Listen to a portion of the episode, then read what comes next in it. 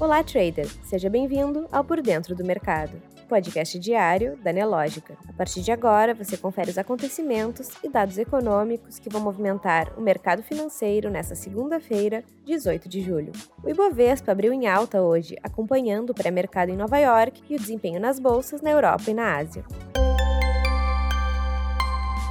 No calendário econômico, hoje o Banco Central divulgou o relatório Focus. De acordo com a entidade, o mercado financeiro reduziu de 7,67% para 7,54% a estimativa para o IPCA deste ano. Os dados foram colhidos na semana passada, em pesquisa com mais de 100 instituições financeiras. É a terceira redução seguida na estimativa da inflação para 2022. A queda coincide com redução de impostos cobrados sobre itens essenciais, como combustíveis e energia elétrica, que tem peso importante na composição do IPCA além de afetarem indiretamente o preço de diversos produtos. Nos Estados Unidos, não há destaque no calendário econômico nessa segunda.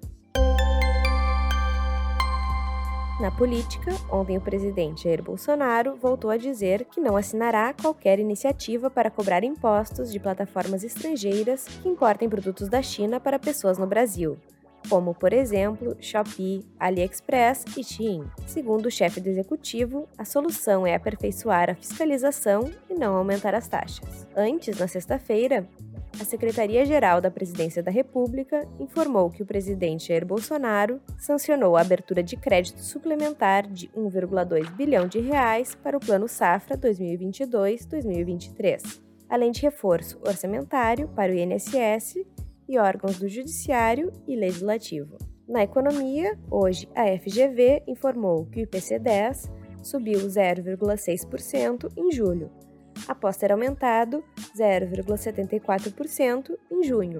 Com esse resultado, o índice acumula alta de 9,18% no ano e de 10,87% em 12 meses. Em junho de 2021, o índice subira 0,18% no mês e acumulava elevação de 34,61% em 12 meses.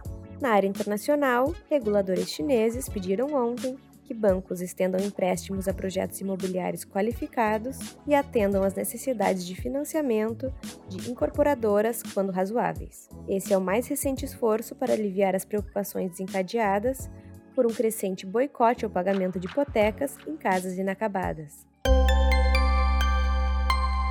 No mercado financeiro, o Ibovespa opera em alta nessa manhã. Às 10h40, o principal índice da B3 subia 1,58% aos 98.075 pontos. Em Nova York, os índices também registravam sinais positivos.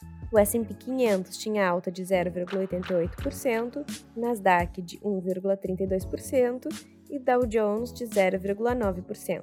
Enquanto isso, o dólar no mesmo horário operava em baixa, cotado a R$ 5,37. Já o Bitcoin operava também em baixa, aos 22.200 dólares. Você pode conferir essas e outras notícias na sua plataforma Profit Pro.